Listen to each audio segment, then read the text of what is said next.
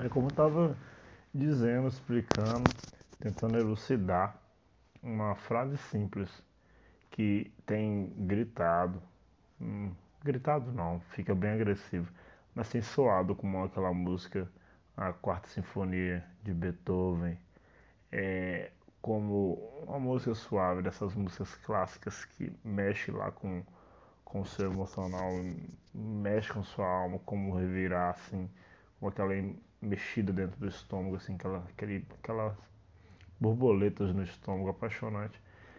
E aí você ouve assim, assim como o homem pensa em seu coração, assim, assim ele é.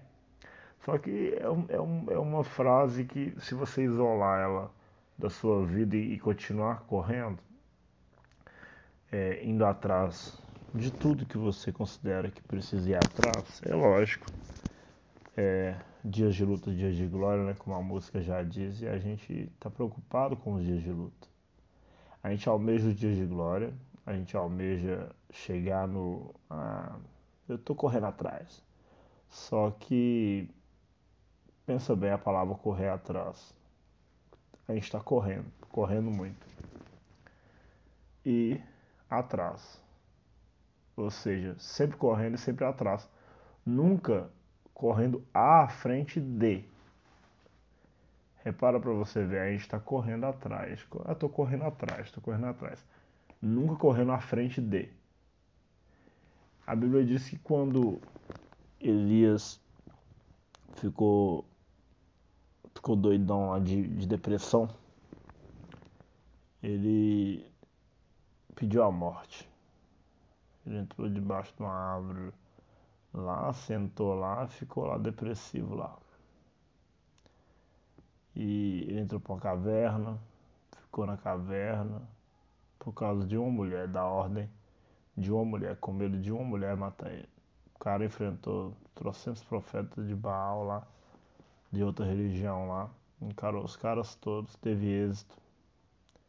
E uma mulher estava, como diz outro, bloqueando tudo nele, no emocional dele. Ele quis morrer, numa depressão profunda.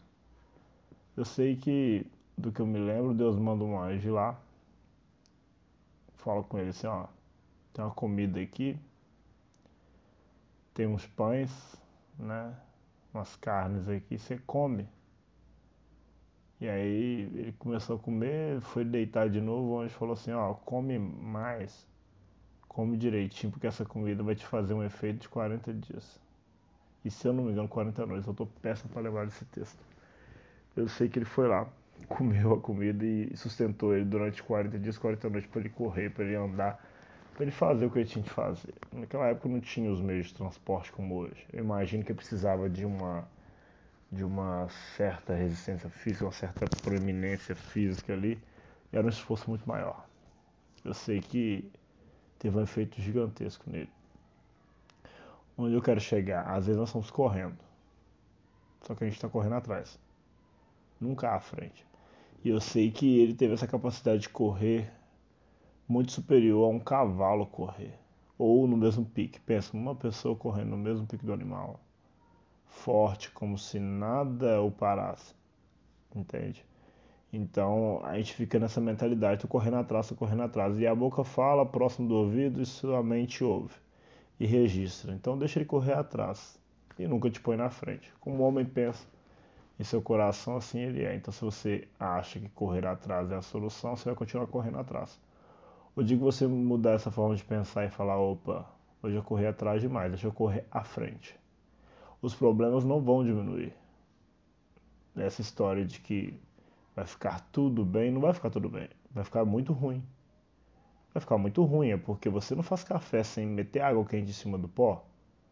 E aquele pó que você colocou no coador, ele não é mais o mesmo pó que passou pela água quente. Pensa comigo.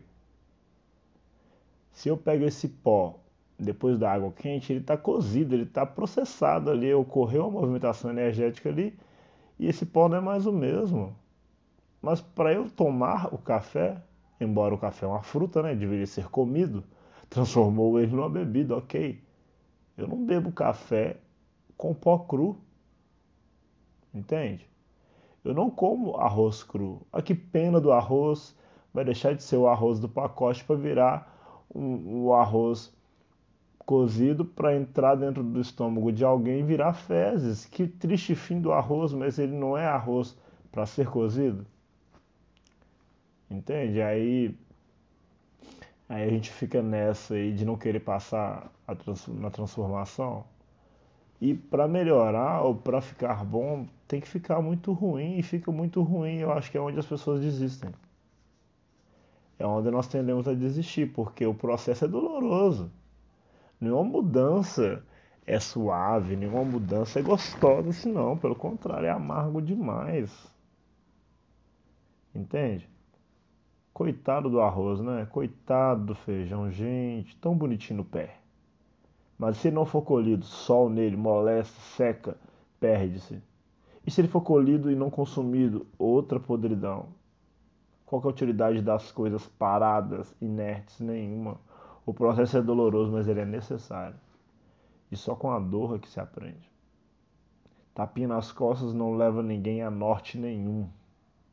Eu sei que o tapão nas costas também pode derrubar a pessoa, fazer ela tropeçar. Mas tapinha nas costas não leva ninguém a canto nenhum. E não é não se amar, não é se autopreservar, mas autopiedade não leva ninguém a canto nenhum. A mudança de mente ocorre quando você entende que o que você plantou, ou melhor, você olha para o que você está colhendo, né? E está vendo que não está bom.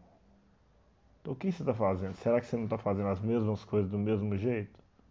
Como é que você quer ter um resultado diferente? Poxa, 30 anos de vida e as mesmas coisas acontecem comigo, nós chamamos de recorrência. Será que não está errado alguma coisa, não? Será que eu não estou repetindo hábitos errados? Não. O que, que eu tive por verdade concreta e padrão minha vida inteira? Aí você começa a questionar suas crenças nas coisas, a forma de fazer as coisas. Ou você perdeu a sua essência do simples, igual eu estava falando mais cedo. Você se perdeu do simples, quis elaborar demais e se perdeu do simples. Ou se diminuiu tanto em outras coisas que se perdeu. É muito complicado, cada um sabe de si. Eu não estou aqui para dar um coach para ninguém. Que eu estou falando aqui é muito baseado no que eu vivi, no que eu estou vivendo. Mas talvez não sirva para você, entendeu? Pode ser que não sirva, mas para mim está servindo. Eu, eu, é, essa fórmula é a mesma, você pode, você pode aplicar. É, e é muito. chega a ser ridículo, mas eu preciso falar do ridículo porque às vezes nós esquecemos do ridículo. Você vai para a faculdade, você faz engenharia.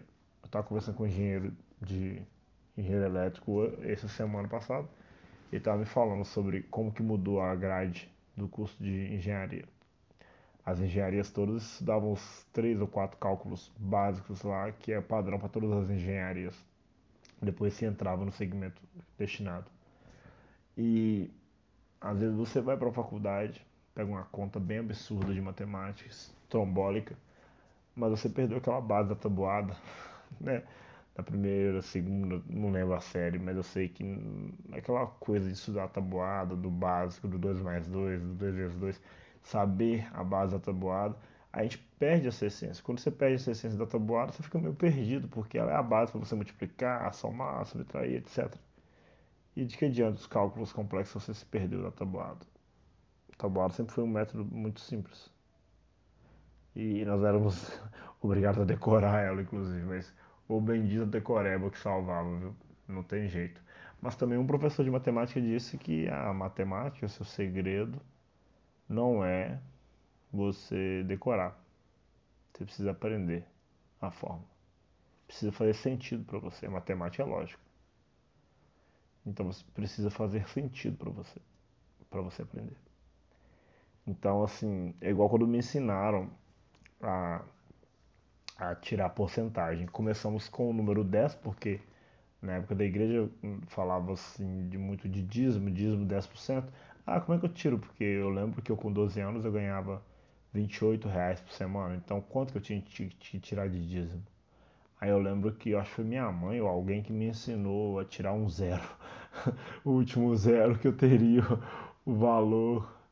é, é, dos 10%, né? Dependendo ali, igual no meu caso era 28 reais, então 28,00. Eu cortava o último zero, sobrava 28,0. Eu pegava a, a, aquela vírgula daquele zero e caminhava para a esquerda, virava 2,80. então logo eu tinha 10%. Então, quando eu entendi essa lógica, eu apliquei para tudo. Aí eu queria tirar 5%, era simples. eu fazia o mesmo processo e dividia por 2. 10 por 2, 5. 5%. Aí depois eu queria descobrir 1%. É a mesma forma. Na padaria, aos 16 anos, eu fui aprender o ofício de padeiro. E aí me ensinaram a fazer uma medida para 10 kg de farinha. Eu lembro que no saco tinha 50 quilos. Às vezes fazíamos um saco de farinha. Então a mesma medida se repetia cinco vezes. Só que um belo dia eu pensei, como é que eu vou fazer um pão em casa com um quilo de farinha, sendo que eu só sei medir para 10 quilos de farinha? Eu era muito novo na área, eu só perguntei pro, pro cara que me ensinou, como é que eu faço? Ele falou assim, não vou te falar. Não sei, não sei se ele queria aguçar minha curiosidade ou se ele estava só se negando a me dar a receita fracionada. Eu sei que um belo dia, de maneira bem simples, eu sentei, peguei 10, tive a anuência, né? Parece a fórmula mágica, mas eu sei para mim naquele dia foi, foi uma luz imensa. Eu peguei 10 kg de farinha, era 150, por exemplo, de açúcar. Vamos dar um exemplo. Para mim soou muito simples que 10 quilos para 1 quilo, então né? 10. Aí eu dividi ali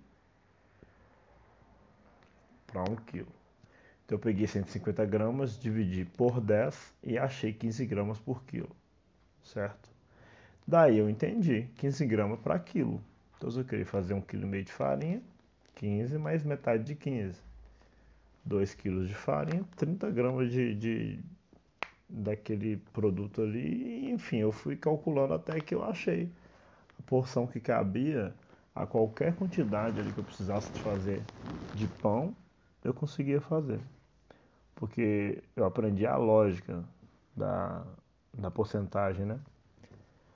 E ao entender a lógica da porcentagem, eu conseguia resolver qualquer questão que viesse relacionada a isso. Então a gente aprende com a lógica não é só decoreba. E na vida é essa lógica. A que eu quero passar aqui agora é essa. Como você pensa, assim você é. Então, é, o Elias, ele, ele tinha esquecido, ou mesmo ficou nublado para ele quem ele era. Ele não tinha que se arrogar, ele não tinha que ser um cara arrogante, petulante, por ser um profeta de Deus, mas ele se esqueceu que ele era um cara de, de uma posição muito louvável, que é ser porta-voz de Deus. Aí parece que ele se esqueceu disso, ele ficou confuso, perdido, sofrendo por uma coisa que não é para ele sofrer. Caramba, ele orou. Ele, na verdade, a Bíblia diz nem que ele orou, ele só disse assim: segundo a minha palavra, não vai chover. E assim foi, gente. Olha que coisa grandiosa. E ali, uma, uma mulher, uma situação, parando ele. Então, para você ver, a forma de pensar da pessoa trava ela. Ele começou a se colocar numa condição muito totalmente diferente, inferior ao que Deus tinha dado para ele. Não é que o profeta era uma pessoa melhor que ninguém, mas ele era um porta-voz de Deus. Ele tinha o poder de Deus com ele. E naquele momento ele tinha se esquecido. A visão que ele estava tendo de si mesmo era de um coitado, era de um mané, de um cara que estava totalmente refém da, da rainha sabe? Mas na hora que ele se alimenta, que ele revigora as forças, né? Ele vai lá e tal, e faz e acontece, e aquela, aquele, aquela mentalidade que eu posso dizer, chamar de mentalidade correta e saudável, volta a reinar na cabeça dele, nos sentimentos dele, e ele entende que ele é um profeta. Ele toma de novo a sua posição. Então eu vou finalizar dizendo uma coisa que o Paulo Vieira sempre ensina. Ocupe o seu lugar, ocupe a sua posição. Se o cara da faxina entender que ele está ali para ser, para manter limpo e que isso não é menos ser um faxineiro e, e deve ocupar o seu espaço, obviamente, de maneira saudável, ter uma boa relação com todo mundo e fazer sua limpeza o máximo bem feita, aprender melhor sobre ela, estar aberto a opiniões de como, qual produto melhor usar, qual técnica melhor usar para poder ser um bom faxineiro, e ele for um faxineiro muito bom, ele vai estar exercendo sua função, ele vai estar ocupando seu espaço. Se ele entender que ele não é pior que um advogado, que não é inferior ao advogado, porque o advogado pode não pegar ali e fazer aquela faxina. E se ninguém limpar? E se ninguém limpar? Como é que faz? O, o dono da empresa vai pegar o rodo, a vassoura e vai limpar? Não vai. Então ele é muito importante, mas ele não é mais importante que o faxineiro. Entende? Ocupação de espaço. O cara é auxiliar lá de paleteira, ele puxa carga. O dono puxa carga? Não puxa. Então, o dono da empresa não é melhor que o puxador de carga. E o puxador de carga não é melhor que o faxineiro, porque o puxador de carga está puxando a carga e ele não está limpando. O que, que nos diferencia? Nós entendemos nosso papel. Quando Paulo fala, se eu não me engano, em Coríntios 12, se eu não me engano, posso estar errado, ele fala sobre o funcionamento do corpo, ele não está falando de algo religioso. Ele está falando da importância de todos nós. Ali ele estava aplicando para a igreja, então ele estava falando que cada um tinha que executar seu dom. Deus deu para cada um. Ninguém nasceu à toa. Todo mundo tem algo a ocupar na sociedade, tem que descobrir o que, que é. E parar de medir o meu pelo da outra pessoa. O meu é menos importante. O da pessoa é mais importante por causa de estereótipos sociais que para Deus não existe. Deus olha para todos nós, não fede nem cheira para ele, é tudo filho. Quem deve aprender a exercer seu lugar somos nós. Tem dois filhos na, na, na, naquela fazenda. Um é chamado de pródigo porque larga o pai, praticamente mata o pai, né? Para pegar a herança. Porque a partir do momento que o pai está vivo, você pede herança, você está considerando seu pai morto. E ele vai para farra, vai para esborne. E ele volta, ele não foi menos filho que o outro. O outro fica cheio de raiva, porque não, não abandonou o pai. E o pai nunca deu para ele uma festança daquela, um anel, uma honraria tão grande. Mas dá pro irmão, ele, fica, ele não entende a visão do que o pai queria dizer. Ele estava exercendo o trabalho dele, ocupando o espaço dele. O outro se perdeu da sua função, da sua ocupação. Mas agora estava de volta. Então o pai queria só demonstrar a alegria que é ver o corpo funcionar. Então, enquanto cabeça, ele quer o corpo funcionando de acordo com o cabeça. A alegria de Deus é ver produzir em nós os frutos dos frutos dele. Então, se cada um entender sua função no mundo, seja de maneira espiritual, seja de maneira é, intelectual, seja de maneira operacional, não importa. Eu entender que eu vim aqui para isso é uma busca interessante. Ou se eu estou na função disso, eu ocupo meu espaço, eu ocupo meu lugar, eu faço acontecer da melhor maneira eu, eu, eu, me provoca a ser melhor, não para competir com ninguém, mas para competir comigo mesmo. E eu me dedico, é, o resultado vai ser, vai ser muito bom, porque quando eu ocupo meu lugar e exerço, e exerço aquilo que eu vim para exercer, as coisas funcionam. Então é, vai existir uma alegria, vai existir um contentamento. Então você precisa pensar sobre você exatamente como você é, como você se vê. Se você achar que o que você faz é inferior, vai ser inferior. Porque o que vai te motivar a levantar de manhã? Ah, porque eu tenho que pagar as contas. Ok. Eu levanto porque eu tenho que pagar as contas. Eu tenho que ir lá trabalhar. Mas enquanto eu estou ali, tem que ser pesado? Tem que ser triste? Tem que ser. Não. Eu posso transformar aquilo num gozo, numa alegria profunda por eu estar exercendo algo. E dar o meu melhor para aquilo ali ser o melhor. E se nós preocuparmos com isso, eu acho que todo mundo não vai ter esse negócio de função superior e função inferior. E aí nós vamos estar correndo à frente, não correndo mais atrás. E correndo à frente, vou finalizar com Deuteronômio 28. Tu não correrás atrás da benção. Elas te perseguirão.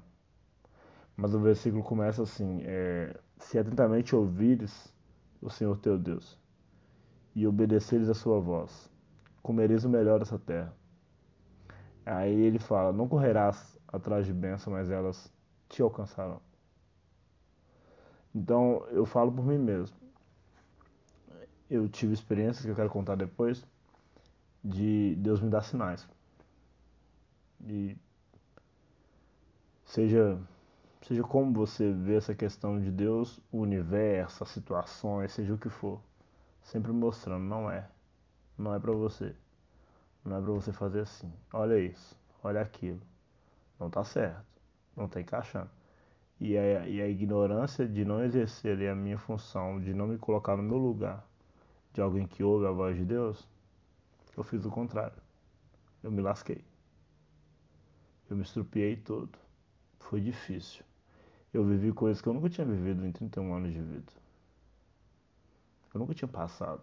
Eu nunca tinha sentido essas coisas. E eu senti. E eu, eu já me senti um lixo algumas vezes na minha vida, mas eu nunca me senti tão lixo como eu me senti. Já me senti inferior em tantos momentos da vida, mas eu nunca me senti tão inferior como eu me senti nessa situação. Porque depois de adulto, depois de um tempo de experiência com Deus, ao invés de eu estar mais apto e mais, como se diz, calejado a ouvir a sua voz e, e seguir, eu desobedeci. E me compliquei mesmo. Então fazer essa metanoia agora, essa mudança total de paradigma, de maneira de pensar e ver as coisas e colocar as coisas no lugar, é um processo doloroso, porque a gente fica ali um pouco traumatizado. Alguns pensamentos antigos ainda ficam querendo rondar e, e sobressair-se. Entende? Só que aí você tem que aplicar Romanos 12. Mudança de mente, mudança de mente o tempo todo e brigar, falar assim, não. Igual deu o exemplo mais cedo. Acalma-te, mar. Cessa tiver. Quietinho aí, ó. Aí eu vou lembrar do salmista. Por que estás abatido a minha alma? Espera no Senhor. Confia nele. Aí, aí quando ele fala assim, ó. É, por que se perturba dentro de mim? Ele fala para a alma dele: Por que estás abatido? Por que se perturba dentro de mim? E ele conversava com ele mesmo, né? Pelo visto ali ele tinha esses conflitos e ele conversava e ele ministrava sobre si o seu mar interior, sua revolta de vento interior e falava assim: calma aí, tá tudo bem, Deus continua no controle, o universo continua perfeito, funcionando tudo às maravilhas, então fica quieto, tá tudo certo. E não se desesperar, não se angustiar, entender que tá tudo no controle. Respirar fundo e ocupar o seu lugar, não o de ninguém, mas o seu próprio lugar. E com certeza, se você tiver essa convicção, essa profunda convicção dentro do seu peito, você vai matar no peito mesmo, você vai conseguir. Mas é só passando e só vivendo que você vai saber. Não existe coach nenhum que vai conseguir te trazer isso não, entendeu?